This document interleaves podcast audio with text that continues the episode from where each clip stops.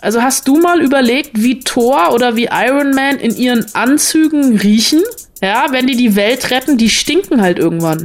Und jetzt kommt hier endlich mal zur Sprache, dass diese Anzüge nach drei Tagen stinken. Das war gar keine richtige Frage. Ich wollte jetzt antworten, hast einfach weitergeredet. Es war ja auch nur eine rhetorische Frage, es tut mir leid. Ich habe eine genetische Sequenzierungsplattform entwickelt, die normalen Menschen Superkräfte gibt. Äh, die Effekte, die sind noch schlimmer als das Finale von Wonder Woman. Ich kenne das, ne, wenn ich mein Spider-Man-Kostüm abends anhabe, habe ich auch das Gefühl, ich kann Wände hochklettern. It's Fritz. Die Spoil-Susen. Eine Fritz-Seehilfe. Mit Anna Wollner und Celine Güngler.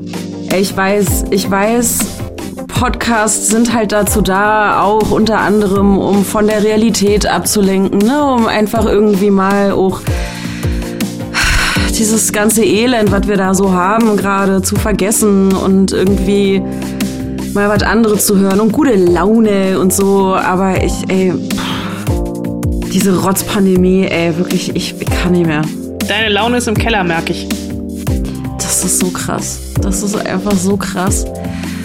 Ich verstehe es nicht. Ich verstehe nicht, warum die Regierung sich so affig hat, wirklich. Und nicht einfach na klar, man, mir tut's halt natürlich leid um die ganzen Läden. Das ist, ja, und sicherlich werden da auch, da hängen Existenzen dran. Ich verstehe das doch alles. Aber je länger es dauert, desto schlimmer wird's doch alles nur. Was ist denn da los? Ich hab, ich hab halt Twitter dazu auserkoren, meine Medizinbubble zu sein. Oh, ich meine auch. Medizinerinnenbubble, vielmehr. und ich folge diesen ganzen Anästhesisten und Narkoseärzten und Intensivpflegekräften und was die da twittern, ey, das geht auf keine Kuhhaut. Das ist unfassbar, was die da jeden Tag für ein Bullshit durchmachen. Ey, da sterben 28-jährige Leute. Ohne Vorerkrankung. Und die tun alles und die liegen da wochenlang und kriegen keine Luft und werden an ECMO angeschlossen, also quasi eine Art Blutwäsche. Das ist doch. Ey, guckt euch diese, guckt euch diese Charité-Intensiv-Doku an, diese, diese vierteilige. Da sind sie auf der Covid-Station, Station 43 ist das. Von der Charité vom Virchow. Es ist so krass. Es ist so krass, wie die Leute da wegsterben. Äh, ich habe tatsächlich ja äh, dir kurz vor unserer Aufzeichnung geschrieben, ich verspäte mich um drei Minuten, weil wir absurderweise genau diese Doku gerade noch äh, im Hause Wollner zu Ende geguckt haben. Und äh, es ist, also wir haben es tatsächlich in mehreren Sitzungen gemacht, weil ich glaube, ich will das, nicht, also am Stück hätte ich es nicht ausgehalten. Es ist echt einfach nur krass. Also auch wie gealtert die aussehen, die überleben. Äh, da ist irgendwie ein Typ, der ist Ende 30 und als er rauskommt, sieht er aus, als sei er 60. Ich meine, er hat überlebt, aber trotzdem, es ist irgendwie. Die, ich, diese Doku müsste irgendwie Pflicht sein für alle, die sagen, ist doch nur wie eine Grippe. Diese Doku müsste Pflicht für alle sein, weil ich natürlich auch bei mir merke, wie halt diese Motivation langsam nachlässt, ne? Maske, Abstand und so weiter, diese ganzen Maßnahmen, diese ganze Vernunft betonten, dieses wir, wir sind ja alle nicht mehr unbeschwert und man will doch aber unbeschwert sein. Man will doch nicht jeden Gang nach draußen planen. Natürlich nicht, aber das machen wir jetzt seit über einem Jahr. Und natürlich wird man irgendwann leichtsinnig, aber diese Doku holt einen echt wieder zurück auf den Boden der Tatsachen und diese Scheiße ist noch lange nicht ausgestanden. Und ich glaube, auch die dritte Welle ist noch lange nicht ausgestanden. Oh, ey, es ist alles so schrecklich. Diese Leute da. Es ist so, so furchtbar. Komm, lass uns über was Schönes reden. Ist Thunder Force wirklich schön? Nächste Frage. Ich habe eine genetische Sequenzierungsplattform entwickelt, die normalen Menschen Superkräfte gibt. Könntest du mir einen Gefallen tun und fass hier nichts an? Bababababab. Nein! Ah! Um Gottes Willen, Lydia. Weißt du eigentlich, was du da getan hast? Du hast dir gerade das einzige Mittel für Superstärke spritzen lassen. Thunder Force. Also entschuldigt, meine Laune wird sich jetzt den ganzen Podcast überziehen, ne? Thunder Force klingt schon so dumm. Hab den Trailer geguckt, dachte, oh Gott, ist das dumm. Anna, ist das dumm? Äh, ja, es ist dumm, aber es ist auf eine sehr unterhaltsame Art und Weise dumm. Ich muss dazu sagen, ich bin ein sehr, sehr, sehr, sehr, sehr, sehr großer Fan von Melissa McCarthy, die in eben diesem Film eine Hauptrolle spielt. Und ich mag auch Octavia Spencer sehr gerne, die hier als ähm, unfreiwilliges Superheldinnen-Duo versuchen, ihre Stadt zu retten. Ähm, sie sind unfreiwillig, weil dieser Film ähm, ja eigentlich eine Persiflage ist auf das Superhelden äh, Marvel DC DC-Universums dieser Welt. Und ähm, äh, Melissa McCarthy und Octavia Spencer, ich habe peinlicherweise vergessen, wie sie im Film heißen. Ähm, Melissa McCarthy äh, heißt Lydia, aber ich sag einfach jetzt Melissa und Octavia, weil es einfacher ist. Ähm, die sind so klassische Highschool Best Friends, äh, beide Außenseiter. Ähm, Octavia Spencer kommt neu an die Schule und wird von Melissa McCarthy erstmal von den pöbelnden äh, Jugendlichen äh, gerettet und seitdem sind sie unzertrennlich, ähm, bis äh, sie die Highschool abschließen. Da trennen sich ihre Wege und Octavia Spencer will den Tod ihrer Eltern retten, äh, äh, rächen äh, und wird ganz krasse Wissenschaftlerin, die eben versucht, ein Superhelden-Serum äh, zu entwickeln. Und Melissa McCarthy geht auf den Bau. Äh, bei der Highschool-Reunion äh, schwänzt Octavia Spencer und Melissa McCarthy besucht sie deswegen im Büro, weil sie Sehnsucht nach ihrer ehemals besten Freundin hat und stolpert da versehentlich in diesen Laboraufbau, drückt den falschen Knopf und ähm, ähnlich wie Peter Parker wird sie nicht von einer radioaktiven Spinne gebissen, sondern von sehr vielen Spritzen, die eben dieses äh, Superheldenserum spritzen. Und deswegen ist Melissa McCarthy jetzt eine Superheldin, beziehungsweise muss auch erst noch ins Superhelden Bootcamp. Octavia Spencer entwickelt sich schnell noch die Möglichkeit, sich unsichtbar zu machen, gefühlt, wenn keiner hinguckt. Und die beiden müssen ihre Stadt retten, denn es gibt Bösewichte, unter anderem Jason Bateman als äh, Mann mit Krabbenarmen. Und das Ganze ist schon ziemlich absurd, das Ganze ist ziemlich doof, aber Melissa McCarthy hat ein großartiges Gespür ähm, für, für Action. Sie hat meistens auch ein großartiges Gespür für Humor. Und dieser Film hätte fulminant werden können wenn nicht Ben Falcon, äh, der Mann von Melissa McCarthy, auf dem Regiestuhl Platz genommen hätte. Denn Ben Falcon hat weder ein Gespür für Timing, noch ein Gespür für Action, noch sonst irgendwas. Und ähm, ich bin, also ich mag wirklich Melissa McCarthy in ihren Filmen Spy Susan Cooper Undercover großartig, Ghostbusters mochte ich, äh, selbst äh, The Heat mit ähm, äh, mit, mit Sandra Bullock oder äh, The Boss mit Kristen Bell. Ich lache, wenn Melissa McCarthy irgendetwas tut. Ich weiß, ich bin da sehr schnell und sehr leicht zu triggern. Aber immer wenn Melissa McCarthy mit Ben Falcon zusammenarbeitet, was sie zum Beispiel auch bei Tammy getan hat und oder bei diesem Happy Time Murders, wo sie die Muppets auf dem Gewissen hat, ist das Ganze ein Schuss in den Ofen. Ähm, ich habe hier versucht, einfach Ben Falcon ein bisschen auszublenden und ich gebe zu, ich habe mich tatsächlich amüsiert bei Thunder Force, aber ich hätte mich viel, viel lieber noch mehr amüsiert, weil der Film, der hat auch, also der hat auch gute Ansätze. Es gibt vernichtende Kritiken im Internet von Thunder Force. Ich will so diesen Film so ein bisschen verteidigen, weil er auch so ein bisschen ähm, an die die Urprobleme eines Superhelden geht. Also hast du mal überlegt, wie Thor oder wie Iron Man in ihren Anzügen riechen? Ja, wenn die die Welt retten, die stinken halt irgendwann. Und jetzt kommt hier endlich mal zur Sprache, dass diese Anzüge nach drei Tagen stinken. Insofern, also. Das war gar keine richtige Frage. Ich wollte jetzt antworten, hast du einfach weitergeredet. Es war ja auch nur eine rhetorische Frage, es tut mir leid. Ähm, okay, äh, hast du dir mal, hast du dir mal überlegt, wie das da, da riecht? Ja, tatsächlich habe ich das. Ja, und? Ist was Gutes bei rausgekommen? Nein, natürlich nicht. Ja. Das sind so Sachen, ähm, da, da ist der Film schon lustig. Und auch einfach zwei Heldinnen zu sehen. Und äh, Jason Bateman, der eine sehr ambivalente Figur spielt. Äh, die Effekte, die sind noch schlimmer als das Finale von Wonder Woman. Da ist halt nicht viel Geld bei, nicht viel Geld übrig geblieben. Es ist eine Netflix-Eigenproduktion.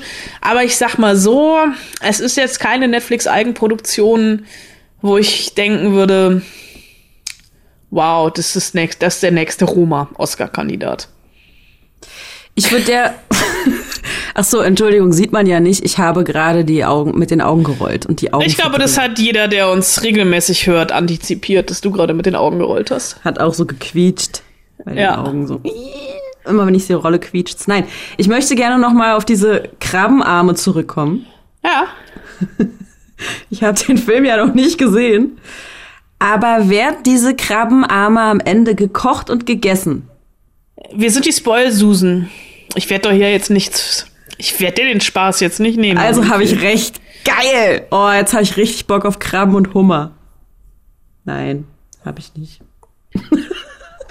okay, also Thunder Force heißt dieses Ding. Vielleicht mit so ein paar Krabbenschwänzchen so als Snack. Wie wär's? Also sagen wir es mal so, ich würde lieber Thunder Force noch mal gucken als die Justice League. Hast du die denn jetzt gesehen? Nö.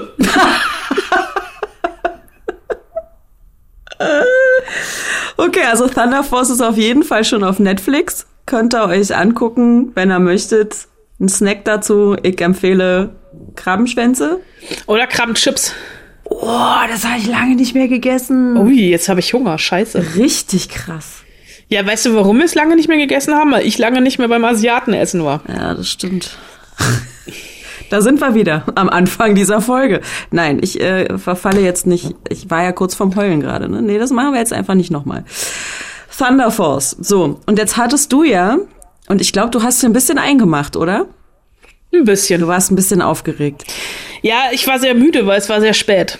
Ach so, oh, müde und aufgeregt ist eine fiese Kombination. Also sagen wir es mal so, das Interview war angesetzt auf, um, um 23.50 Uhr. Ich habe mich vorher schon mal hingelegt, weil Melissa McCarthy ist irgendwie gerade in Australien und Octavia Spencer in L.A. und es ist genau zwölf Stunden auseinander. meine Güte. Also Melissa McCarthy und ich waren zwölf Stunden auseinander und deswegen war das ein bisschen nicht, nicht so einfach, einen Termin zu finden. Und ich habe mir extra einen Wecker gestellt auf 23 Uhr und lag ab 22.30 wach und dachte, geil, gleich rede ich mit Melissa McCarthy. ähm, hat super geklappt, ich sah ein bisschen scheiße aus. Aber ich hatte meinen Schlafanzug an, ich habe mich nicht nochmal umgezogen. Ist es Ihnen aufgefallen, dass du deinen Schlafanzug anhattest? Nein, sie haben nichts, also ich weiß es nicht, sie haben zumindest nichts gesagt. Naja, Profis, ne? Profis. Ja. Okay, ähm, du also im Schlafanzug ähm, vor dem Rechner mit dieser lustigen App da offen und dann hast du Melissa McCarthy Carthy und Octavia Spencer vor dir gehabt. Und dann? Ja, und dann äh, ist es ja so, also ich hätte gerne einzeln mit ihnen gesprochen, weil bei Octavia Spencer wäre ich liegen geblieben, weil mit, bei, mit Octavia Spencer, falls du dich erinnerst, habe ich neulich erst gesprochen zu Hexen, Hexen. Ja. Ähm, also sie hat auch, weiß nicht, ob sie meinen Hintergrund wiedererkannt hat, wahrscheinlich nicht. Ähm, aber es ist halt so, wenn die dann irgendwie da zusammensitzen, kann ich ja nicht nur die ganze Zeit Melissa McCarthy was fragen. Das ist ja unhöflich, ne?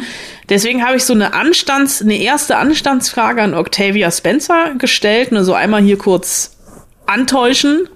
Äh, und das finde ich auch eine sehr adäquate Frage bei diesem Film, ob jetzt ähm, mit der Rolle einer Superheldin für sie ein Traum in Erfüllung gegangen ist. It is for me. I, I I've always loved superhero movies. So uh, just to get to be a part of something that you know you know that some other little girl is going to watch, some child is going to watch and aspire to the same way I did. Watching superhero movies is uh, it's it's fun. Natürlich ist für sie ein Traum in Erfüllung gegangen, denn sie hat schon immer Superheldenfilme geliebt, schon als Kind. Und jetzt ein Teil davon zu sein, fühlt sich einfach toll an, weil irgendwo da draußen, und da finde ich, hat sie auch recht. Und deswegen ist Thunder Force auch gut und wichtig, ein kleines Mädchen diesen Film sehen wird und davon inspiriert sein wird, so von wegen, auch Frauen können Superheldinnen sein. Äh, und genauso inspiriert war sie eben als Kind, als sie Superheldenfilme gesehen hat, nur dass da halt eben Männer die Hauptrolle gespielt haben. Und deswegen hat es großen Spaß gemacht. Und diese Vorbildfunktion, ja, dass jetzt halt irgendwo da draußen ein kleines schwarzes Mädchen ist, die Octavia Spencer als Superheldin sieht, diese Vorbildfunktion kennt auch Melissa McCarthy das erste Mal im Anzug, da hat er noch nicht gestunken, war für sie einfach großartig. I loved it. You put it on to see them in person. You're like the amount of detail work because it's very tricky to make a superhero suit and not have it look like it came in a plastic bag from Amazon. No offense to Amazon. So you really have to make these incredible suits, and the fabric is incredible, and the detailing. But then when you put them on, and I was like, I can't stop standing like this every time I put it on, all of a sudden it's like I literally was like standing with my hands on my hips. I'm like, oh, it's just happening because I felt I felt powerful. And then it, what a fun thing to be able to be like, okay, if I'm that strong, what happens? Like I can jump as high as I want. Suddenly it's like I, I love the world of, of the superhero world because there are no limits and it's mm-hmm. such a fun thing you know for ben to write. He he he loves it. He's like there's no limits. Who, who's to say you can't throw a bus? Which mm-hmm. that was the discussion. I'm like can i throw a bus? Can i literally throw a bus? And then the next thing it was written in the script. So i mean it's just kind of amazing to uh to have no no risk constraints when you're you know playing a character Sie hat es geliebt und diese Anzüge, die wurden extra für die angefertigt und natürlich auf die angepasst. Es ist also nicht einfach so ein Superheldenkostüm, äh, das äh, so aussieht, als hätte man das bei Amazon bestellt. Also sie hat nichts gegen Amazon, aber sie scheint wohl negative Erfahrungen mit Superheldenkostümen von im Online-Shopping gemacht zu haben. Und als sie das erste Mal dieses Kostüm anhatte, konnte sie nicht aufhören, damit zu posen und hat immer schon so schön, das hat sie dann auch im Zoom-Gespräch nachgemacht, die Hüfte, die Hände in die Hüfte gestemmt nimmt. Äh, so von wegen, ey, hier, guckt mich an, ich habe einen Superheldenanzug an, ich bin jetzt eine Superheldin. Und es klingt albern, aber sie hat sich sofort stärker gefühlt, weil das einfach was mit einem macht, wenn man auf einmal ein Superheldenkostüm anhat. Ich kann aus eigener Erfahrung sagen, kenne ich, weil ich habe einen Spider-Man-Superheldenanzug von Amazon, der sieht ziemlich scheiße aus. ja. Trage ich auch eher selten, ist so ein bisschen Körper- und Figur betont, was die Anzüge in Thunder Force ja natürlich auch sind. Okay. Aber äh, bei Melissa McCarthy, also ich kenne das, ne, wenn ich mein Spider-Man-Kostüm abends anhabe, habe ich auch das Gefühl, ich kann Wände hochklettern. Sie hatte das Gefühl, sie kann so hoch springen, wie sie will. Und ähm, das ist halt das Tolle daran, deswegen mag sie das so, weil es in dieser Superheldenwelt keine Grenzen gibt. Ja, und das hat sie mit ihrem Mann Ben, den ich ja nicht mag, schon im Schreibprozess ähm, äh, klar gemacht, ne? Also was spricht dagegen, dass sie einen Bus werfen kann, also einen richtigen Bus und nicht einfach so auf die andere Straßenseite, sondern kilometerweit. Da spricht nichts dagegen, deswegen steht es im Skript. Und sie macht es auch und eine Figur zu spielen und sich nicht einschränken zu müssen von ihren eigentlichen körperlichen Fähigkeiten. Das ist halt eben schon großartig. Und ja, bevor du fragst, rhetorische Frage, Achtung, diesen Buff, diesen Bus, diesen Buff, diesen Bus wirft sie, dieser Bus fliegt sehr, sehr weit und Melissa McCarthy macht einfach hier wieder ähm, einen Actionfilm und tatsächlich ähm, ist Melissa McCarthy die einzige Frau, bei der ich lache, wenn sie wie in The Boss in einem Clubbett verschwindet oder wie in Spy Susan Cooper Undercover mit einem Segway eine Verfolgungsjagd macht im Schnecken Schneckentampo. Also Spy Susan Cooper Undercover, wer den noch nicht kennt, ist eh ein ganz, ganz großartiger Film. Und ja, ich lache tatsächlich in diesen Filmen nicht über sie, sondern mit ihr, weil sie einfach ein ganz großes Gespür für Timing und für ihren Körper hat. Das ist nämlich alles nicht perfekt. Das weiß sie Und genau deswegen funktioniert das auch so gut. Well, I think it's not perfect. I mean, I have like a remarkable stunt woman, Lucy Romberg, who we, we've done everything for 10 years. But I always joke with her, I said, you know, do your do your bionic pass. I do my pass, and somewhere they meet in the middle. But there's a lot of things where I'm like, I could switch out this part and have it be incredible. But I'm like, but isn't it more fun to have it it's me running. Mm-hmm. I run. I'm a 50. I'm a 50 year old woman. So it's like I think there's something kind of fun and re- I hope relatable. But some of the things I'm like, it's got to be me doing it because you won't buy it. Yeah, I just it doesn't have to be perfect in terms of the stunt. It has to be uh, perfect for the character. And I think I think that doesn't happen a lot. Ihre Action ist halt einfach nicht perfekt und sie scherzt immer mit ihrem Stunt-Double darüber, dass man das natürlich so aussehen lassen könnte, dass es unglaublich gut aussieht und unglaublich perfekt ist, aber ähm, es ist halt einfach nicht lustig, weil es ist halt, also wenn sie selber rennt oder ihre Stuntfrau sie dann auch beim Rennen imitiert, dann wird's lustig, weil sie einfach eine 50-jährige übergewichtige Frau ist.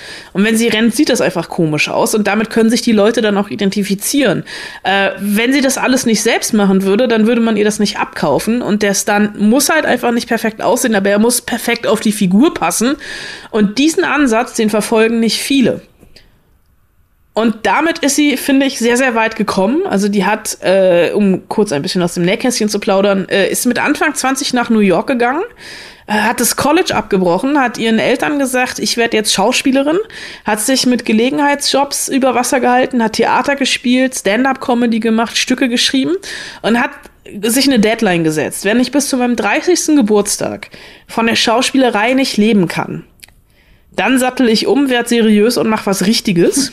Und dann hat zwei Wochen vor ihrem 30. Geburtstag das Telefon geklingelt und sie hat äh, die Rolle der Suki in den Gilmore Girls ergattert und Gott sei Dank. Gott sei Dank möchte ich sagen.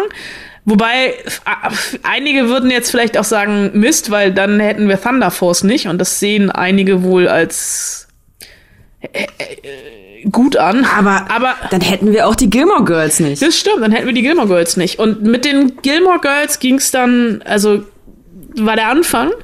Und dass sie halt so lange durchgehalten hat, liegt halt daran, dass es ihr an Vorbildern nicht gemangelt hat. I mean, I loved, you know, I had different role models. I mean, I looked at my mom. My mom worked and, and did nine million things. And I looked at Gloria Steinem. I looked at like different, you know, women in my family. My, my great grandmother ran her own farm, did all the hiring and firing and ran that farm. It was hers and she claimed that.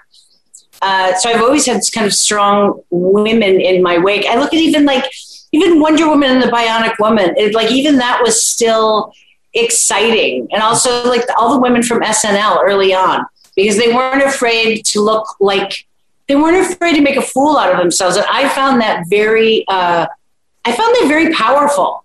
That you didn't have to be like Demir and like Gilda Radner being like, I wrote this, I'm generating it. I thought that was its own kind of superhero to me. Natürlich hatte Melissa McCarthy verschiedene Vorbilder, aber in erster Linie ihre Mutter. Äh, die hat nämlich gearbeitet, die hat die Kinder großgezogen und nebenher noch andere tausend Sachen gemacht.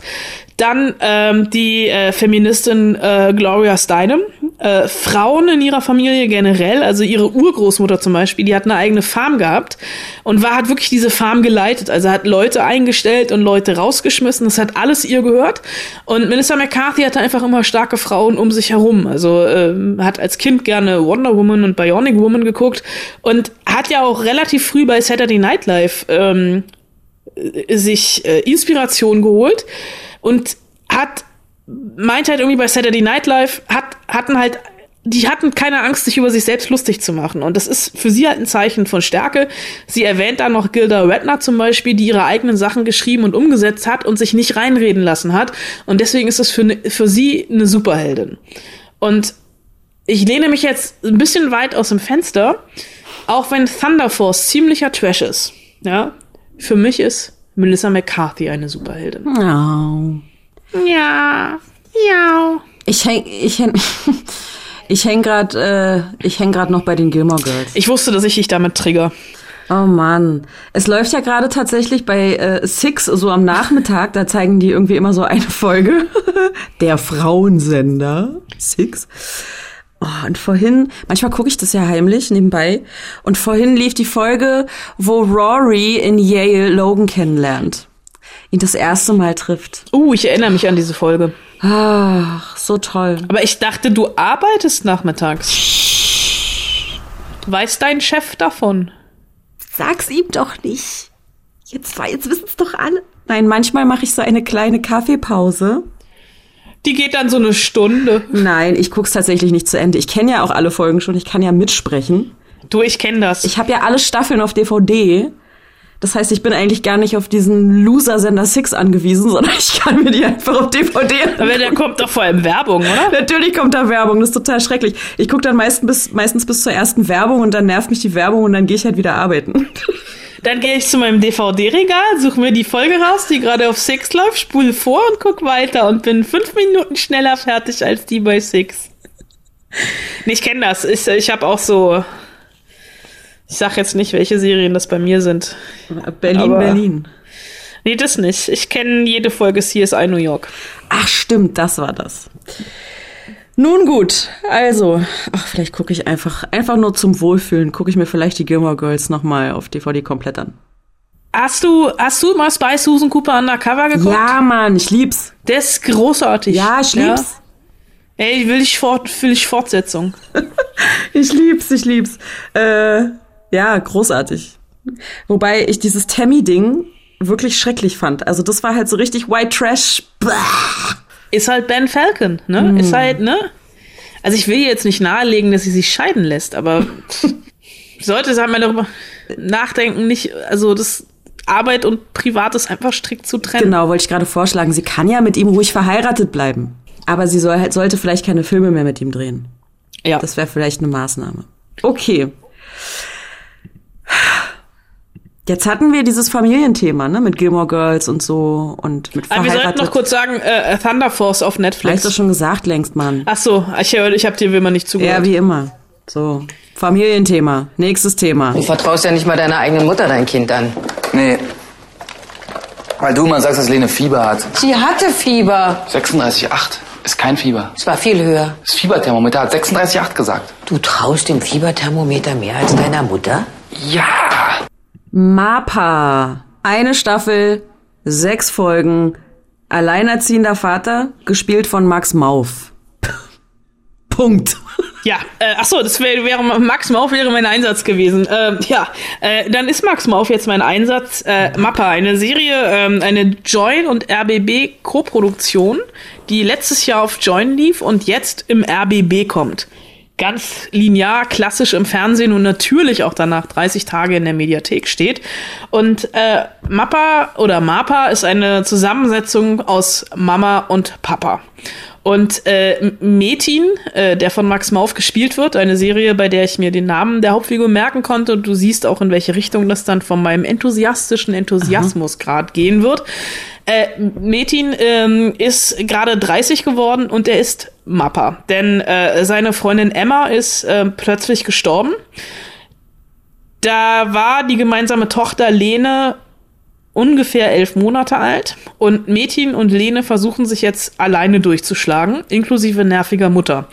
Und das Ganze ähm, ist eine Sadcom, also keine Sitcom oder keine Romcom, sondern eine Sadcom, die auch sehr, sehr traurige Töne anschlägt. Ich glaube, in der ersten Folge habe ich schon das erste Mal geweint, weil die Serie ähm, die Höhen und Tiefen des Vaterseins abhandelt, die Höhen und Tiefen des Mutterseins abhandelt, zusammengefasst eben in, in, in einer Figur und sich mit so ganz normalen Problemen rumschlägt, mit denen man sich rumschlägt, wenn man zwischen, ich würde mal sagen, 27 und 8, 37 ist äh, und gerade irgendwie eine Familie gegründet hat. Man muss sich selbst noch ausdefinieren, man muss die Beziehung ausdefinieren, man muss sich als Mutter oder Vater ausdefinieren, man muss die, das Verhältnis zu den eigenen Eltern ausdefinieren. Und wenn man dann so einen Schicksalsschlag hat wie Metin, äh, dass sie, man auf einmal alleine ist, weil die Freundin stirbt, ähm, sind die, sind die Karten alle komplett neu gemischt. Und ich finde es äh, hier, also Mappa erzählt das Ganze nicht chronologisch, also wir, die Serie beginnt nicht mit dem Tod, sondern die ist auf zwei Ebenen erzählt. Und es gibt immer wieder äh, Zeitsprünge und Rückblenden, weil wir immer wieder auch in diese Beziehung der beiden eintauchen, als Lene noch nicht geboren wurde. Dann äh, Lene ist Lene so ein, so ein halbes Jahr alt, wo dann sich auch noch mal einfach so eine Beziehung, ich weiß, du hast keine Kinder, ähm, neu definiert und man irgendwie halt versucht, das alles auszuloten und dann halt dieser Schicksalsschlag. Und ähm, das wird aber nie nie so, so ausgeschlachtet, dass irgendwie, also wir sind, du bist als Zuschauer nicht dabei in dem Moment, in dem Emma, die Freundin, stirbt, sondern einfach so Momentaufnahmen, die Beerdigung, dann ähm, dieses äh, versuchen irgendwie äh, Mama und Papa gleichzeitig zu sein, Kindergartensuche, Spielplatzmomente. Ähm, diese Serie hat eine ganz großartige Situationskomik, ganz, ganz tolle Dialoge. Und ähm, Metin ist ähm, Drehbuchautor äh, bei einer äh, Daily Soap. Und als er dann das erste Mal zurückkommt ähm, und wieder arbeitet, stellt er fest, dass eine Hauptfigur der Serie quasi seine eigene Geschichte gerade spielt. Und dann, also die eine Hauptfigur in der in der äh, fiktiven Seifenoper äh, ist auf einmal alleinerziehender Vater, weil seine Partnerin gestorben ist. Und es gibt dieses auch dieses Verhältnis von Metin und seiner Mutter. Die Mutter ist eine totale Nervkuh. Die ist, die hat einen Schlüssel, die steht ständig vor der Wohnung, mischt sich ständig in alles ein, weiß immer alles besser und ähm, geht Mädchen einfach richtig auf den Sack. Weil der will einfach, der will seine Ruhe haben, der will äh, sein Kind groß kriegen. Und das ist ganz toll gespielt von Max Mauf. Ähm, und das ist eine Serie, bei der ich tatsächlich hoffe, dass es eine zweite Staffel geben wird. Ähm, weil ich ein bisschen verliebt bin in diese Serie. Es sind sechs Folgen, ah, ah, ungefähr 30 Minuten müssen sein. Ähm, und die hat einfach, die hat bei mir tatsächlich einen Nerv getroffen, weil es, da habe ich mit Max auch drüber gesprochen, äh, da war das Mikrofon nur leider schon aus. Es gibt ganz wenig Serien tatsächlich, äh, die genau diese, diesen Zeitabschnitt im Leben behandeln. Es ähm, gibt irgendwie ganz viele Serien, so Teenie-Serien, Young Adult Content. Und dann gibt's Serien, da sind die Leute irgendwie so um die 50 oder noch älter. Aber es gibt ganz wenig Serien, wo es wirklich um diese Zeit geht zwischen 25 und 35, wo man sich für oder gegen eine Familie entscheidet, wo man einfach, also in der Soziologie sagt man ja auch die Rush-Hour des Lebens, weil einfach so viel passiert in dieser Zeit. Und ich bin, ich muss es nicht nochmal sagen, ich bin großer Fan von Mappa. Habe ich verstanden. immer noch nicht verstanden Habe ich verstanden. Ich habe auch aufmerksam zugehört, auch Ja. wenn ich mich in dieser Zeit des Lebens gegen Kinder entschieden habe. Äh, MAPA, Samstag und Sonntag, äh, linear im RBB Fernsehen, wenn ihr möchtet. Äh, oder dann natürlich auch in der Mediathek, hat Anna schon gesagt. Das Interview, das Anna mit Max Mauf geführt hat, das findet ihr allerdings nur in diesem Podcast hier. und es kommt jetzt und das ist äh, tatsächlich so ein bisschen lustig, weil ich habe mit Max ähm, gezoomt, deswegen äh, ist, klingt es manchmal auch so ein bisschen nach Zoom. Ähm, und der hat dann, als wir fertig waren mit dem Interview, haben wir einfach noch weiter geredet, aber ich habe ganz offiziell gesagt, du, ich mache jetzt aus, ne, weil wir bei so einer Zoom-Konferenz hat man ja auch immer nur 40 Minuten Zeit. Ähm, und der hat zum Beispiel, das fand ich sehr lustig, erzählt, äh, dass er auf dem Spielplatz gecastet wurde, äh, weil er, der wohnt in, ich sage jetzt nicht wo, aber es ist ein, er geht immer auf einen ziemlich hippen Spielplatz, weil er selber ein Kind hat. Und der Regisseur der Serie hat ihn auf dem Spielplatz gesehen und gesagt, Mensch, der, der Max geht so toll mit Kindern um. Der wäre doch was als Hauptdarsteller in meiner Serie, weil den hatte kein Caster auf, auf, auf dem Schirm. Und äh, so ist äh, Max Mauf äh, überhaupt an die Rolle gekommen. Und äh, ich habe ihn aber tatsächlich, höflich wie ich bin, im Interview, und muss man Naja, ja auch man ja heutzutage nie. so machen, ne? Man weiß ja nie, ne? Erstmal gefragt, wie es ihm eigentlich so geht. Mir ist ganz gut ergangen. Also tatsächlich, theoretisch. Also warum, warum auch nicht? Ich habe auch keinen Grund zu jammern. Ich habe zwar nicht viel gedreht und habe dann tatsächlich nur einen Drehtag gemacht, ansonsten nur Hörspiele. Ähm, und habe jetzt tatsächlich das erste Mal so richtig wieder gedreht, jetzt vor ein paar Wochen. Fühlt sich das anders an als sonst? Drehen ist ganz anders. Eine ganz neue, ist ein ganz neues Ding, weil du siehst die Leute ja nicht mehr. Also man hat immer nur diesen halben, man hat nur noch die Augen und dann passiert, dann macht das Gehirn sowas ganz Verrücktes. Es stellt sich nämlich vor, wie die, also die Masken quasi verhindern ja, dass ich das ganze Gesicht sehe von den ganzen, vom ganzen Team um mich rum, bis auf die Schauspieler. Und dann stelle ich mir vor, wie die quasi unter der Maske aussehen. Und dann werden das heißt so Fantasiefiguren um mich rum. Verstehst du? Ich sehe nur die Augen und dann habe ich da auf einmal so, habe ich da einen Kameramann, der hatte so weiße Haare und dann denke ich so, ey, das ist Heinz Strunk. Und erst wenn er die Maske dann abnimmt, erkenne ich dann quasi so, ah nee, nee, das ist gar nicht Heinz Strunk. Das ist ein ganz anderer Typ, den habe ich ja nie vorher gesehen. Hättest du lieber Heinz Strunk als Kameramann gehabt? Ja, wäre schon cool gewesen.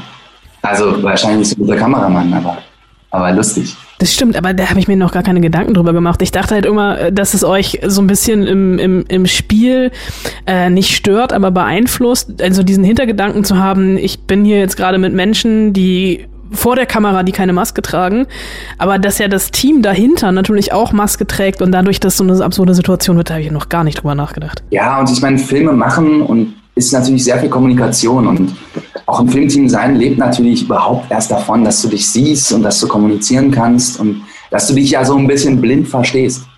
Äh, und das ist dadurch, wenn du Gesichter nicht lesen kannst, ist, ist es ja kaum möglich. Es ist ja, es ist ja nur Raten die ganze Zeit. Genau, das ist schon ein bisschen, ist komplizierter. Man merkt, es ist anstrengender, dieser kommunikative, dieser verbindende Moment der, der fehlt halt manchmal. Dann lass uns ähm, einfach über was reden, was ihr vor Corona gedreht habt. Was vor Corona nämlich, nee, das lief ja letztes Jahr am ersten Lockdown, ne? War die Premiere von MAPA. Genau, aber wir waren, genau, wir haben Dezember davor, als es schon so wahrscheinlich um die Welt ging, da waren wir abgedreht gerade. Ich habe mich natürlich ein bisschen äh, schlau gemacht, schrebermäßig mich vorbereitet auf dieses Interview und ich habe an mehreren Stellen gelesen, dass dir dieses Projekt unglaublich wichtig war. Und ich merke das auch jetzt daran. Das stimmt, aber ich, ich, äh, ich habe auch ähm, aus Nicht-Medien nochmal mit Menschen darüber gesprochen, die dich kennen, äh, oh. dass es dir sehr am Herzen liegt. Und ich habe ähm, das. Ähm, also dir gefällt sie, das weiß ich ja noch gar nicht. Davon Ach so, keine ja, ich habe sie ähm, Donnerstag und Freitag geguckt in, in zwei Sessions. Ich habe es nicht äh, am, am, Stück gucken können, weil ich, äh, und du wirst jetzt lachen, ich habe einen sieben Monate alten Sohn zu Hause. Ich weiß, ich warte schon. Ah, und vielen Dank. Und ähm, ich habe nach einer Folge habe ich zu meiner Frau gesagt, die mit dem Lütten schon im Bett war, ähm, du musst es gucken, aber du darfst es nicht gucken weil ich genau ja. weiß, dass du schon in der ersten Folge irgendwie heulen wirst. Aber ich, seit ich das gesehen habe, mache ich nichts anderes. Ich beginne Gespräche immer mit dem Satz, hast du Mapa schon gesehen? Wenn nicht, guck es bitte nächste Woche im RBB. Insofern kann ich deine Begeisterung für dieses Projekt teilen. Nun ist aber natürlich meine investigative Frage, wo kommt deine Begeisterung für dieses Projekt her? Die kommt, also im Kern vom Ganzen, woher meine Begeisterung kommt für dieses Projekt, die kommt aus dieser wahnsinnig tollen Arbeit, die Alexander Lind und sein Autorenteam da einfach geleistet hat ähm, da ist einfach, da ist einfach der richtige Ton im Projekt drin. Und ich hatte auf einmal das Gefühl, yeah, man, jetzt mache ich Film so lange, dass endlich so so meine Generation übernimmt. So. Und es ist echt, das ist, das ist der berührende Moment. Das ist der Moment, wo ich verstehe, jetzt sind alle gleich alt. So. Ähm, und jetzt machen wir unseren Scheiß. Was war denn dein erstes Gefühl beim Lesen? Das war ja geil. Das ist genau diese Serie möchte ich machen. Also beschäftigt sich genau, also identisch mit Fragen, mit denen ich mich beschäftige, also die ich auch im Zuge vom Elternsein natürlich mich gefragt habe. Mit diesen ganzen Erwartungen, die ja auf mir wie anderen genauso lasten. Und äh, dazu natürlich irgendwie diesen Door-Opener. Wo macht denn jetzt mal jemand die Tür auf und sagt, jetzt jetzt schauen wir mal da rein und beschäftigen uns mit, ähm, mit, äh, genau, mit Vater- und Mutterbildern und ähm, gucken mal, was uns da begegnet. Und das hat, das hat mich total vom Hocker gerissen. Allein der Serientitel äh, Mapa ist ja eine Zusammensetzung aus Mama und Papa. Ähm, du spielst Metin, einen verwitweten, alleinerziehenden Vater. Ähm, so auf den ersten aufs erste gesprochen oder wenn ich sie erste Mal gelesen habe, habe ich irgendwie gedacht, das ist eigentlich ziemlich uncool. Und ich glaube, es hat drei Minuten gedauert und ich habe das erste Mal laut gelacht. Ähm, wie würdest du Metin beschreiben? Ja, Metin ist tatsächlich ja so ein alter Ego auch unseres Hauptautoren. Deswegen ist er so ein, also ist ein, erstmal ist er beruflich Autor, so ein verkopfter Typ, vielleicht ein bisschen schüchtern und jetzt natürlich seit einer gewissen Zeit in einer so handfesten Depression, weil er seine Freundin verloren hat und alleine mit seiner Tochter ist. Dazwischen, genau, ist es ja eigentlich so ein bisschen, also es gab mal Mädchen und jetzt gibt es so einen neuen Mädchen und der Mädchen versucht eigentlich rauszufinden, wer zur Hölle er jetzt eigentlich ist, ohne seine Partnerin, mit einer kleinen Tochter, mit der es manchmal gut und manchmal auch total anstrengend läuft. Und dazwischen quasi dieses geht es ganz um Erinnerungen, also Mädchen, der sich, glaube ich, auch erinnert an seine Partnerin, dann aber auch seine Mutter, die wieder auftaucht und auch so Erinnerungen hochholt, die man vielleicht jetzt nicht unbedingt auch haben will und so weiter. Und zwischen diesem ganzen, zwischen diesen ganzen Frauen ja eigentlich, genau, muss er sich so überlegen, wie er jetzt weitermacht. Und ähm, da ist er aber, finde ich, überhaupt nicht aufdringlich oder vordergründig, sondern da habe ich auch schon gemerkt, auch während des Drehens, da war ich so ein bisschen allein mit meiner Depression. Mein Ensemble irgendwie um mich herum hat irgendwie die geilen Sachen gespielt und hat irgendwie die Wahnsinnsszenen gemacht. Und ich war irgendwie die ganze Zeit total so angefasst davon. Und gleichzeitig habe ich auch nicht so, kam ich auch nicht so richtig so, normalerweise, weißt du, so Filme drehen und als Schauspieler ist man mit den anderen immer rumalbern und das ging irgendwie diesmal so gar nicht. Und da habe ich dann irgendwie so gemerkt, so ja, okay, ähm, alle anderen haben es viel fixer, wer sie sind. So Mädchen muss es erstmal rausfinden. Aber das ist, fand ich ja auch das Spannende an der Figur, also dieses Facettenreiche. Also du spielst ja alles. Du spielst ja Comedy, also da sind ja teilweise wirklich, da sind äh, One-Liner drin oder Dialoge, die habe ich mir aufgeschrieben. Die werde ich jetzt ja. irgendwann mal selber im Gespräch, egal ob mit einer Frau oder mit meiner Mutter, fallen lassen. Also diese Diskussion um das Fiebermessen zum Beispiel. Oder diese Spielplatzsituation mit der Klobürste in der ersten Folge direkt, wo ich so dachte, ja, okay, ihr habt den Kreuzberg gedreht, aber eigentlich ist es ein Prenzlauer Berg-Dialog. Wenn man zu früh oder zu spät abgestellt ist, wissen wir nicht. Dann gibt's diese, diese unglaublich traurige Ebene, was melancholisches. Ähm, da ist ja schauspielerisch für dich die ganze Bandbreite drin gewesen. Wie war das? Das ist total cool und es hat total viel Spaß gemacht. Ich konnte ganz viele Sachen machen oder wir zusammen ja auch als Team. Wir hatten, wir haben so alles wir machen jetzt so die Sachen, auf die wir mal Lust hatten. Wir haben uns einen geilen Coach, machen so auf einen, jetzt lass uns mal coachen zusammen für, für mit unseren Hauptdarstellern und genießen diese Reise. Mit Lia, unserer Hauptdarstellerin, bin ich zusammen irgendwie, wir haben uns so bei der Requisite einen Schwangerschaftsbauch ausgeliehen und dann gesagt, wir fahren in Grunewald, bindst den um und dann laufen wir so als Pärchen da durch und gucken mal, wie die Leute uns zulächeln. Ähm, so Sachen haben wir gemacht. Ähm, also dafür war irgendwie genau noch, dafür war einfach so die Leidenschaft da und vor allem auch eine Rolle, wo klar war, irgendwie wird das auch alles total auch anstrengend für mich zu spielen sein und es ist so unterschiedlich. Also lass uns so unterschiedlich wie möglich darauf und so vielseitig, so breit wie möglich darauf vorbereiten. Und das habe ich gemacht und es hat ganz viel Spaß gemacht. Und am schwersten war aber am Ende, weil man ist als Schauspieler auch immer auch so Therapeut, auch mit, auch so für den Regisseur oder dann die kleinen Babys oder wen auch immer oder die Mama von, von unseren Spielkindern. Aber das so eigentlich mich auf mich zu konzentrieren und auf auf die Trauer ja eigentlich sozusagen und auf diese tiefe Trauer, die dieser die diese Prämisse dieses Stoffes ja in mir auch ausgelöst hat. So, das war dann so, da, da ging es dann so um mich so. Da ging es dann auch um, um, um meine Wertschätzung irgendwie zu Müttern und so, zu, zu die anderen Figuren und so. Und das war voll cool. Da war ich so, da, da ging es mal um mich so. Das war ganz gut. Aber das äh, fand ich ganz toll, dass der äh, Moment des Todes oder so diese die Zeit davor und vor allem diese direkte Zeit danach, dass das halt eben nicht so ausgeschlachtet wird. Ich finde das in Filmen immer total unrealistisch, wenn Leute irgendwie vom Tod ihres Angehörigen erfahren und dann stehen die da und weinen, weil ich glaube, ich würde ich würde irgendwas zertrümmern oder ja. total ausrasten. Und trotzdem ist aber, kann ich diesen Verlust so nachvollziehen, weil ihr nicht, ähm, nicht linear erzählt, sondern ja eigentlich auf zwei Ebenen immer wieder hin und her springt. Es gibt ähm, das, das Hier und Jetzt, also ist ja über eineinhalb Jahre, glaube ich, verteilt. Und es gibt aber immer wieder diese Rückblenden, wo wir auch die Beziehung miterleben. Und es ist ja auch eine Beziehung, die bei weitem nicht perfekt war. Also glaube ich auch, wo, wo, wo viele von uns sich irgendwie wiederfinden können. Ähm, hm. Was hat das, also diese, diese zwei Ebenen, was hat das mit dir beim Spielen gemacht? Also was für, was für eine Auswirkung hatte das? Das hatte tatsächlich die Auswirkung, dass ich das Gefühl hatte, das sind schon mal so zwei Charaktere und zwei ganz andere ähm, Phasen jetzt für mich. Ja, das, das war genau. Also es hatte für mich in der Auswirkung war es natürlich so, das ist als Schauspieler ist man immer Ensemble. Also ich habe immer, ich spiele sehr gerne mit anderen Schauspielern zusammen. Und immer wenn ich zum Beispiel, wenn wir unsere Rückblenden hatten mit ähm, Lia von Lara, die die Emma Fuchs spielt, das war geil, ne? Das ist eine, eine vollständige Figur, da ist noch ein Partner dran, selbst wenn es nicht perfekt wird, da hatte ich das Gefühl, wir haben unsere Beziehung gefunden, oder zumindest ausschnittshalber das, was wir thematisieren und zeigen wollen. Und natürlich diese wahnsinnige Lehre, die das hinterlässt, also dieses allein Hauptrolle spielen mit einer toten Freundin im Rücken sozusagen.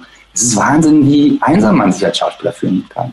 Ähm, und dann immer konstant dieses ähm, sich auch noch mit Trauer und auch Darstellung von Trauer so beschäftigen. Also dann habe ich dann so Szenen, gut, da kommt dann jetzt das kleine Baby, wird dann jetzt jetzt ins Motiv gebracht, allen ist klar, ich habe jetzt die Szene, wo ich mich auf die Beerdigung vorbereite und ich heule die ganze Zeit irgendwie, das sind so 20 Minuten Text, die ganze Zeit am Heulen und danach komme ich aber zurück und ich merke, das ist auch total hart für die anderen, den Hauptdarsteller, also den Helden der Geschichte, die ganze Zeit dann in einem 15 Minuten Tag neben einem, neben einem Baby heulen zu sein. Das fällt überhaupt niemandem leicht. Darauf hat niemand Bock. Niemand hat darauf gewartet, dass ich da jetzt äh, zehn Minuten äh, krampfartig heule. Sogar fast schon so eine Art, das ist schon fast so eine Art unangenehmer Moment manchmal auch drin, so weil Trauer ist auch, und da merke ich auch so ein Kulturding sozusagen, jetzt hier in unseren Breitengraden dann irgendwie sowas, damit ist man auch lieber so alleine. Das ist auch eine, das ist auch eine krasse Anmaßung so und fast schon, als wird als übergriffig auch wahrgenommen. Weißt du, was ich meine? Und das fand ich echt hart, wo ich so dachte, ey Leute, seid doch mal bei mir. So. Ich habe meine Freundin verloren und die anderen sind so, oh, dieser Schauspieler, der hat da irgendwie jetzt gerade geweint. Ich weiß nicht, ob ich, die, also ich gemerkt die konnten, es war schwer danach, die wussten gar nicht, wie sie für mich da sein können. Voll alleine, voll einsam, genau. Das ist halt so ein krasses Thema gewesen. Hat es dann noch über die Dreharbeiten äh, angehalten, dieses Gefühl? Ja, voll. Es, ja, total. Also ich, ich habe auch so einen Monat noch, also vielleicht sogar zwei Monate danach noch gebraucht. Also wie ich so gemerkt habe, es hat echt so danach noch so nachgetröppelt, so ich habe mich da echt so zurückgezogen und dann, dann habe ich auch eine Zeit lang gedacht, so warte mal, ich habe nicht gespielt und erst jetzt, so ein Jahr später, weiß ich so, hey, ich habe überhaupt null gespielt, das bin überhaupt nicht ich. Äh, äh, es gibt äh, beim Film ja diesen bösen Satz, drehe nie mit Kindern und drehe nie mit Tieren. Ihr habt jetzt kein Tier, aber ihr habt ein also noch nicht mal ein Kind, sondern ein Baby. Elf Monate alt ist Lene in der Serie am Anfang, also beziehungsweise äh, ich glaube, das, das, das Hauptspielalter ist el, äh, elf Monate. Ähm, aus eigener Erfahrung, äh, mein Sohn ist ein bisschen jünger, aber wenn ich dem sage, mach dies und das, der guckt mich an, lacht und macht genau das Gegenteil. Ähm, und ihr hattet vier Babys, oder? Ja, ich weiß gar nicht, wo das vierte jetzt genau war. Waren es eigentlich vier? Nee, es waren eigentlich, also ja, könnten vier gewesen sein. Aber ich erinnere mich, erinnere mich an drei, nämlich zwei Zwillinge, die die quasi die, die die Lene in dem Alter gespielt hat, wo die Emma quasi schon tot ist und dann, wo sie noch gelebt hat, theoretisch. Das waren für mich drei Kinder. Einmal so ein kleiner Junge, der war so sechs Monate, so vielleicht so in dem Alter von deinem Sohn, der war, ach, übelst handsam, den konnte alles machen. Theoretisch, der war auch total easy so, ähm, weil er war halt ein Baby, dem hast du einen Butterkeks gegeben und alles hat gepasst so. Ähm, und dann gab es halt so die beiden Zwillinge ähm, mit ihrer Mutter und den Eltern ja auch, die auch überhaupt von Filmdrehen auch gar nicht so viel Ahnung hatten und so weiter. Ähm, und die hatten halt so null Bock auf mich. Das war halt, waren so eine Trotzphase erste und auch Mama-Phase und da war ich so, immer wenn ich ins Spiel kam, war es super kompliziert. Ich habe echt alles versucht. Ich habe mir dann das Parfüm der Mama, habe ich mir dann jeden Tag vom Dreh aufgesprüht, war ja auch bei denen und mit denen versucht zu bonden die ganze Zeit. Aber die haben halt irgendwann gerochen, so wenn dieser Typ kommt, dann geht meine Mama kurz um die Ecke und dann bin ich kurz ohne die. Und das ist natürlich, da sind die so feinfühlig, da, da haben die keinen Bock drauf, das merken sie sich sofort. Und dann war es halt übelst Getrickse, weil es ging natürlich auch für mich darum, es geht ja, also es ist ja auch so ein schmaler Grad, Filmteams sind ja sowieso immer übergriffig. Ich wollte überhaupt auf das, auf, das ist nie passiert und auch der Regisseur ja Gott sei Dank auch. Also wir alle vom Team wollten halt niemals, dass wir jetzt so einen Moment kreieren von wegen, dieses Kind muss jetzt aber, ähm, keine Ahnung, irgendwas machen sozusagen. Also so in so eine Abhängigkeit zu kommen. Und das war, es war wirklich super anstrengend. Also es war total anstrengend. Das ganze Team musste sich die komplette Zeit auf diesem Kind richten, auf Socken da in der Wohnung rumtouren und darauf hoffen, dass es irgendwann einschläft. Ähm, Szenen umstellen, auf die ich mich auch vorbereite oder so und dann doch was anderes zuerst drehen und so weiter. Ähm, alles für am Ende diese winzig kleinen Momente, ähm, wo man dann halt so ein bisschen Verbindung erzählen kann. Ich hatte mir das anders vorgestellt, ehrlich gesagt. Ich dachte, wir sind so nach Drehtag 3 äh, laufen die ganzen Arme und Arme rum und sind die ganze Zeit so am Witze machen, wie mit meinen anderen coolen Kollegen immer. Äh, nix da. Nicht funktioniert. Aber ich finde es trotzdem sehr authentisch. Also äh, klar, so ein paar Stellen, äh, das Weinen war nicht, äh, war relativ asynchron manchmal. Ähm, Genau. Aber das hat mich aber überhaupt nicht gestört. Also ich fand die, die Chemie, das klingt mal so doof, die Chemie zwischen euch. Aber das, ich habe dir das abgekauft. Ähm, und das, ich finde das ja auch irgendwie immer für die Kinder oder für die Babys ja eine, eine, enorme Belastung, weil die ja komplett aus ihrer Lebenswelt gerissen werden. Die wissen ja überhaupt nicht, was mit ihnen passiert. Exakt, aber deswegen meine ich ja sozusagen, am Ende haben wir uns halt exakt, also aus unserer Lebenswelt halt so, so weit wie möglich raus quasi äh, rauskatapultiert, um halt fürs, fürs Baby halt so normal zu machen. Am Ende haben sich halt alle anderen verbogen, weil man, weil wir ja alle so feinfühlig da sind tatsächlich. Also das war ja wirklich das Letzte, was wir wollten, dass man ja vor allem die Kinder selber, da glaube ich, die sind viel robuster, als man dann auch manchmal denkt, verstehst du? Es ist, aber allein dann auch so noch die Eltern dazu zu traumatisieren oder so, die dann auch, die mussten wir ja mit reinziehen. Also ich musste die ja auch in meine Geschichte mitziehen. Also zu sagen, Leute, was ich hier zu erzählen habe mit eurem Kind, das ist dringlich und das ist wichtig. Äh, seid meine Partner. Lasst mich nicht, also es, wenn, ich will, es ist ein produktioneller Umstand am Ende, aber wenn die Eltern während des Projekts, also während des laufenden Projekts gesagt hätten, ey, es ist jetzt doch nichts für unser Kind, dann hätte das natürlich auch meine Arbeit extrem gefährdet. Und dieser Spagat, dieser Druck quasi, ähm, der ist halt einfach so, ist einfach hart auszuhalten. Ähm, aber ich weiß, es macht teilweise, es kann auch total Spaß machen mit Kindern. Also wir hatten wirklich beide, also beide, beide Sachen da. Also wir hatten mit dem Kleinen war es total easy. Und die Eltern hatten halt einfach keinen Bock. Und dann haben wir halt so wirklich nur das Mindestmaß gemacht. Nur das Minimum, was halt, was man halt irgendwie, was wir, was wir brauchten. Und es war easy und super abgespeckt. Und dann, genau. Also mit einer guten Beziehung, würde ich sagen, wäre es vielleicht auch mal eine andere Serie gewesen. Aber auch da muss man ja sagen, die Serie hat auch ein anderes Thema. Ähm, und deswegen ist sie auch so gut geschrieben. Die funktioniert halt auch ohne, dass das jetzt halt irgendwie so die, so die super Beziehung geworden ist zwischen uns. Ja, es funktioniert ja vor allem auch, also wir haben jetzt schon über die Beziehung äh, zur, zu deiner Freundin gesprochen oder zu Mädchens Freundin, zum Kind. Aber was ich halt auch großartig finde, ist die Beziehung zur Mutter. Es ist ja so eine totale Hassliebe, also zu, zu Mädchens ja. Mutter. Äh, du bist selbst mit einer alleinerziehenden Mutter aufgewachsen. Hast du da irgendwas mitnehmen können oder hat sich vielleicht auch durch die Serie, durch die Reflexion so dein Verhältnis zu deiner Mutter nochmal verändert? Nee, wir haben ein ziemlich aufgeräumtes Verhältnis und haben uns da auch schon viel mit beschäftigt, so miteinander. Deswegen gar nicht. Und ich fand es eigentlich eher lustig, dass in dem Fall die Mutter ist ja so eine, also so sehr anstrengende und echt übergriffige Person in der Serie. Das hat mit meiner Mutter überhaupt nicht viel zu tun.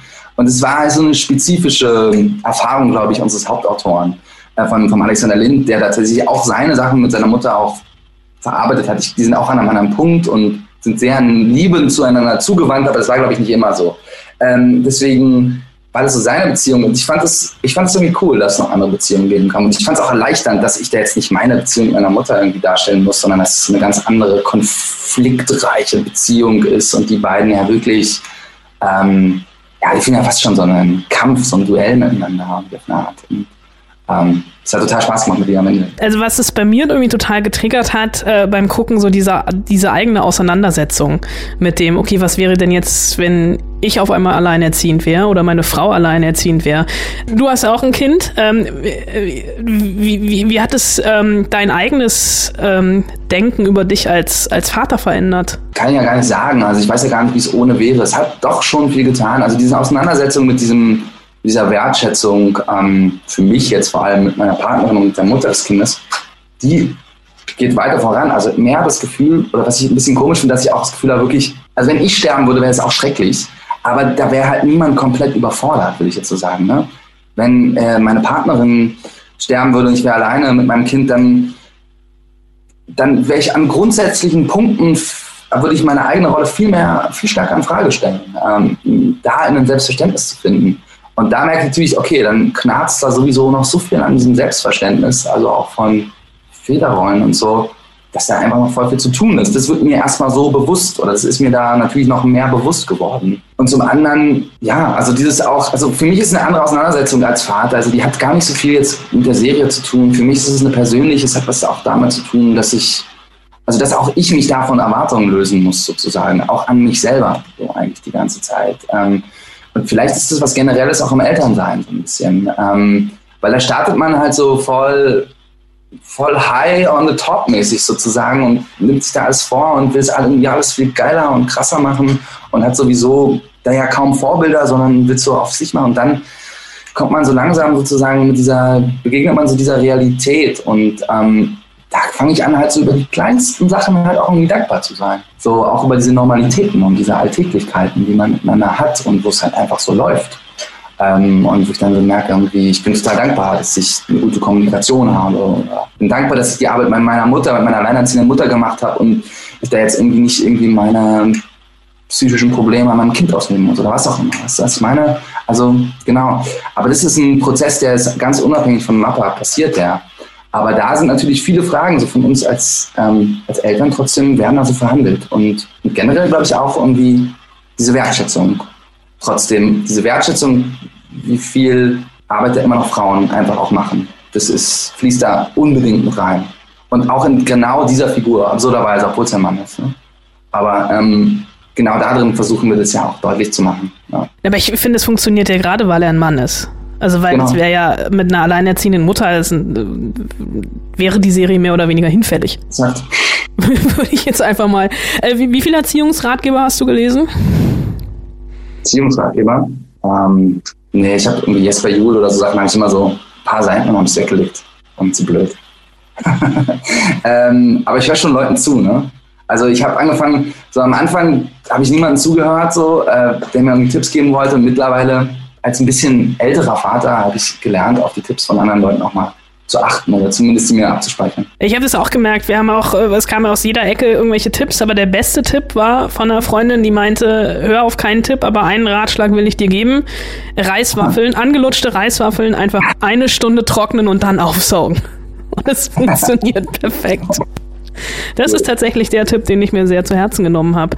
Du hast eben schon das Wort Held in den Mund genommen. Ist Metin für dich ein Held? Gute Frage. Ja. Ja, unbedingt. Aber für mich fehlt immer noch so ein bisschen, für mich fehlt noch so ein bisschen die Verhandlung davon.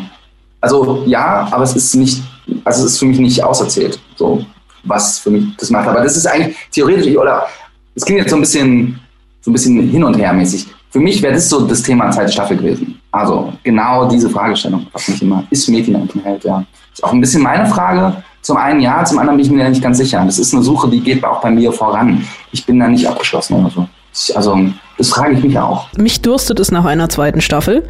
Es gab mal Gerüchte. Ähm, ist daraus irgendwas geworden? Nee, ich glaube, daraus ist nicht so viel geworden. Also ich weiß, dass, dass Alex Lind ähm, und die Produzenten ihre Arbeit auf jeden Fall gemacht haben, ihre Hausaufgaben und äh, haben auch weiterentwickelt und haben sich, glaube ich, tatsächlich auch immer so ein bisschen mit dieser Autorenrunde, die die erste Staffel entwickelt hat, getroffen und haben, haben entwickelt und haben, glaube ich, komplette Storybögen und so weiter.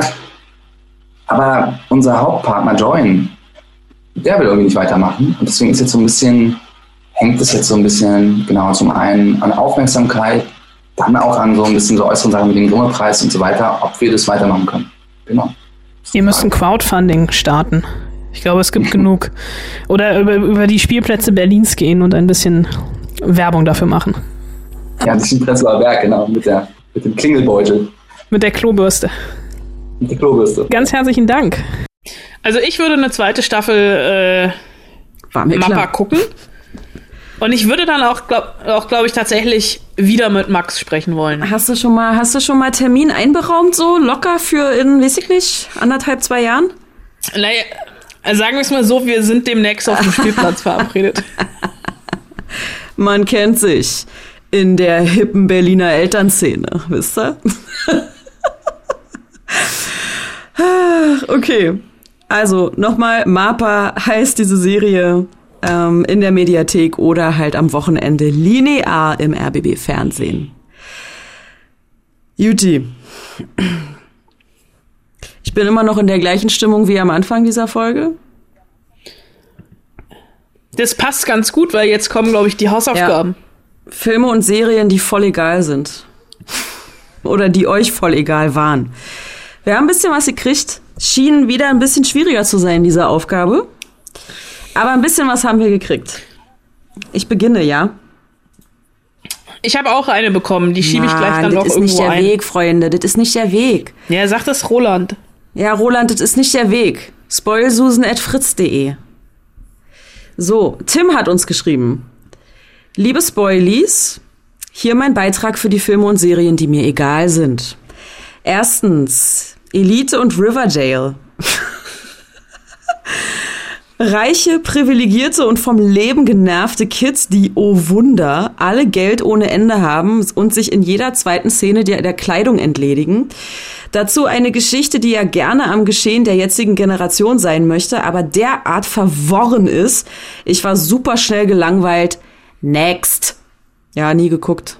War mir also von vornherein schon egal. Doch, Elite habe ich, glaube ich, sogar geguckt. Das war so eine italienische Rich Kids-Sache. Ja, aber kann ich nachvollziehen. Hab ich auch nie wieder, nie wieder dran gedacht. Was hast denn du gerade in der Hand? Ist das ein Mückenstecker? Nee, das ist ein Nachtlicht von meinem Sohn. Ach, ein Nachtlicht, natürlich. Da ist sie wieder, die Familie. Ich mach mal weiter. Zweitens, The Walking Dead. Ich kann die Steine, mit denen ich beworfen werde, schon spüren. Aber das Thema Zombie war für mich derart ausgelutscht. Und dann kommt eine Serie, die sich solcher Beliebtheit erfreut und jeder kaut ihr das Ohr ab, es doch bitte zu gucken, weil so gut. Und alles, was ich will, ist zu brüllen, ich will nicht. Kann ich verstehen. Ich habe The Walking Dead, ich weiß, ich kann auch sein, dass ich das schon mal erzählt habe, war eine Zeit lang meine Serie, die ich parallel zu meiner Steuererklärung gemacht habe. Weil ähnlich gruselig. Weil ähnlich, ähm, ich möchte irgendjemanden töten. Blutig? Ach so. Äh, ja, ich habe eine Staffel Walking Dead geguckt und irgendwann beschlossen, ach nee. Also, I feel you, Tim. I feel you. Dann äh, drittens, au, und da, da kannst du jetzt, Tim, die Steine spüren, mit denen du schon beworfen wirst. V wie Vendetta. Habe ich, glaube ich, nie gesehen. What? Natalie Portman? Aber ich kenne das Handdubel aus dem Film. Du auch. Ja, ich auch. Kollegin von uns. so, Tim schreibt, tja, wo fange ich an? Ich war schwer gelangweilt. Von, von ihm, von ihr, der Story, einfach allem. Punkt, fertig. Ach, schön. Aber äh, ist auf jeden Fall eine nachvollziehbare Begründung. Ich find's super. Ähm, und dann schreibt Tim noch, ich freue mich ja immer auf die Hausaufgaben, aber ich muss sagen, dass ich etwas traurig war, diese Woche Stargate nicht unterbringen zu können. Vielleicht ja nächste Woche wieder. Mal gucken. Dann hat uns ähm, Robin geschrieben. Moin, liebe Spoilies. Ich mache es kurz, denn egaler konnte mir eine Serie nicht sein, nachdem ich schon die Buchvorlage entnervt in die Ecke schmiss. Game of Thrones. ja, ja, ja. Ähm, Robin schreibt, ich darf stolz behaupten, noch nie eine Folge geschaut zu haben, da mich neben der Vorlage selber nichts Geschriebenes oder Produziertes in den Medien über diese Serie angesprochen hat. Euer mittlerweile treuer Zuhörer Robin. Und dann hat Robin noch ein sehr liebes PS, was mich tatsächlich heute ein bisschen aufmuntert. Du wirst es nicht ganz schaffen, aber es ist trotzdem sehr, sehr lieb. PS, macht weiter so. Ich habe einige Serienpodcasts ausprobiert und ein jeder strotzt nur so von oftmals männlicher Besserwisserei, Selbstgerechtigkeit und Herrlichkeit, dass ich immer schnell gelangweilt war. Ihr jedoch bleibt immer wunderbar bei euch selbst und habt einen Drive an euch, der einfach mitreißend ist. So einiges von mir Verschmähtes wurde dann doch nach eurer Sichtung nochmal neu bewertet oder gar angeschaut. Danke dafür. Uh, vielen Dank. Jetzt werde ich hier rot. Ja, ich auch ein bisschen. Aber siehst du, da sind wir wieder, ne? Wir bleiben bei uns selbst. Also bin ich jetzt einfach weiter schlecht gelaunt. So. Anna. Aber du bist immer schlecht gelaunt. Naja, mal mehr, mal weniger. Heute halt sehr viel Heute mehr. mehr, okay. Ja. Dann würde jetzt hier der Einschub kommen. Der falsche Einschub von Roland. Ach so, ja. Oder seiner Freundin. Nee, von ihm. Was auch noch tatsächlich nur eine Serie, aber ich musste so lachen. Äh, Entschuldigung, Frau. Roland ist verheiratet mittlerweile. Stimmt. Äh, ähm, ich musste so lachen, äh, dass ich äh, es gelten lasse, dass es nur ein, eine Serie ist. Ich hätte es auch als meine eigene ausgeben können, aber das wäre aufgefallen. Also äh, Roland hat geschrieben, You are wanted. So egal. Ich glaube, dass ihr beide googeln müsst, um euch daran zu erinnern. Dann werdet ihr wahrscheinlich denken, ach ja, das Ding. Gefühlt hat's jeder gesehen und niemand weiß mehr, was da passiert ist. Und so egal, dass man auch gern darauf verzichten kann, es vorzulesen. Warte, You Are Wanted. Ich muss nicht googeln. Das ist irgendwas mit Hackern gewesen. Matthias Schweighöfer verliert. Matthias Schweig, ja. Und Alexandra Maria Lara ist seine Ehefrau in einem Berliner Vorort und ihm wird die Identität gestohlen. Oh Gott, das habe ich ja tatsächlich gesehen. Ja, siehst du, und es, gibt, es gab sogar zwei Staffeln. Ich habe aber auch nur die erste gesehen. Ja, stimmt. Also ist schon, äh, ja, gut, Roland. Ist trotzdem akzeptiert, obwohl es der falsche Weg war. Ähm, okay. Tine schreibt. Hallo liebe Spoilies und Anna, du musst jetzt stark sein. Ne? Ähm, hier kommen drei Serien, die mir egal waren, geordnet nach der Zeit, die ich sie durchgehalten habe. Berlin, Berlin. Oh. Ich, en ich entschuldige mich bei Anna, dass es diese Serie in dieser Hausaufgabe geschafft hat. Eigentlich habe ich mich ja auch riesig gefreut, als Berlin Berlin bei Netflix erschienen ist, weil ich die Serie von früher im linearen Fernsehen in so guter Erinnerung behalten habe. Leider hätte ich es bei der Erinnerung belassen sollen. Beim Wiederanschauen waren mir die Charaktere und die Geschichte drumherum über weite Strecken egal bis nervig. Zwei Staffeln habe ich in Hoffnung auf Besserung durchgehalten, dann habe ich aufgegeben. Mein, Was mein, sagst du mein kleines Herz hat ein paar Risse. Ist Tine jetzt disqualifiziert? Nee, es ist okay. Ich kann damit leben. Okay. Nächstes. The Paradise. Eine junge Frau vom Lande zieht Ende des 19. Jahrhunderts in die Stadt und fängt eine Ausbildung in einem Textilkaufhaus an, dessen verwitweter Eigentümer auf sie aufmerksam wird, obwohl er eigentlich mit einer anderen verlobt ist. Schon aus diesem Satz hört man wahrscheinlich genug Rosamunde Pilcher für zehn Sonntagabende triefen.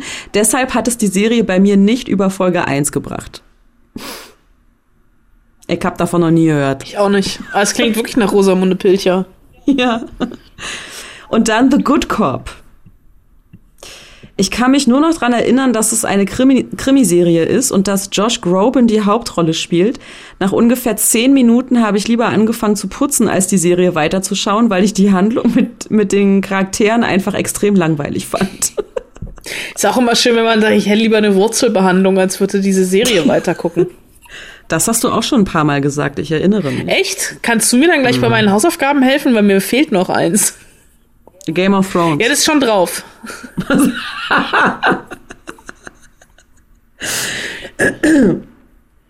Wahrscheinlich True Blood. Habe ich ja nie geguckt. Was hast du denn? Also sind wir fertig? Bin ich schon dran?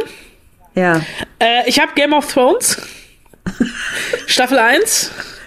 Staffel 2. Nein. Äh, ja, ich, ach, du weißt, ich, wir werden einfach nicht warm miteinander. Ja, du, die Retourkutsche kommt gleich, alles gut. Ähm, dann habe ich alles, was Till Schweiger macht. Das ist mir auch total egal. Und dann habe ich auch noch, aber das habe ich jetzt eigentlich auch nur reingenommen, weil ich weiß, dass, dass ich dich damit ärgere. Mhm. Twilight.